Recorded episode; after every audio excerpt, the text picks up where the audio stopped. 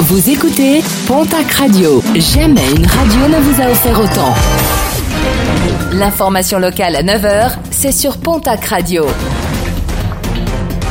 Bonjour Jean-Marc Courage Sénac. Très belle matinée. Prudence sur la route avec un nouvel accident grave déploré sur les routes des Hautes-Pyrénées.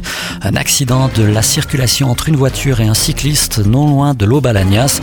Le cycliste âgé de 55 ans a été grièvement blessé. Il a été euh, conduit vers l'hôpital de Lourdes. Les gendarmes déplorent d'ailleurs une recrudescence des accidents impliquant des cyclistes. Verdict attendu au mois d'août. L'artiste luxembourgeoise Déborah de Robertis comparaissait hier devant le tribunal de Tarbes. Son procès avait été reporté à de multiples reprises. En août 2018, elle s'était dénudée devant la grotte au sanctuaire de Lourdes. Une performance artistique selon l'intéressé. Un acte choquant pour les autorités religieuses. Le procureur de Tarbes a requis 2000 euros d'amende.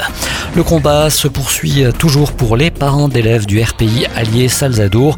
Ils réclament l'ouverture d'un poste de professeur des écoles à Allier où la classe accueillera 33 élèves à la rentrée. Plusieurs d'entre eux ont manifesté hier devant le lycée Marie Curie de Tarbes alors que s'y déroulait un comité technique en présence du directeur académique. N'oubliez pas le second tour des élections municipales ce dimanche dans plusieurs villes de la région qui n'ont pas élu leur maire au premier tour. Parmi euh, les villes où le scrutin sera très suivi, Tarbes, Lourdes ou bien encore Pau.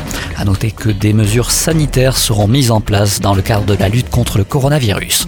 En sport rugby, une nouvelle recrue au Stade Tarbes Pyrénées Rugby qui évoluera, je vous le rappelle, la saison prochaine en national. Le club bigourdan vient de confirmer l'arrivée du trois quarts allemand Maxime Holtmann. Le joueur évoluait précédemment à Carcassonne. Et puis, nouvelle annulation de manifestation. La 13e édition du Festival de Tango de Pau est annulée en raison du contexte sanitaire.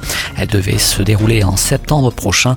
Les organisateurs donnent d'ores et déjà rendez-vous l'an prochain, les 24, 25 et 26 septembre 2021.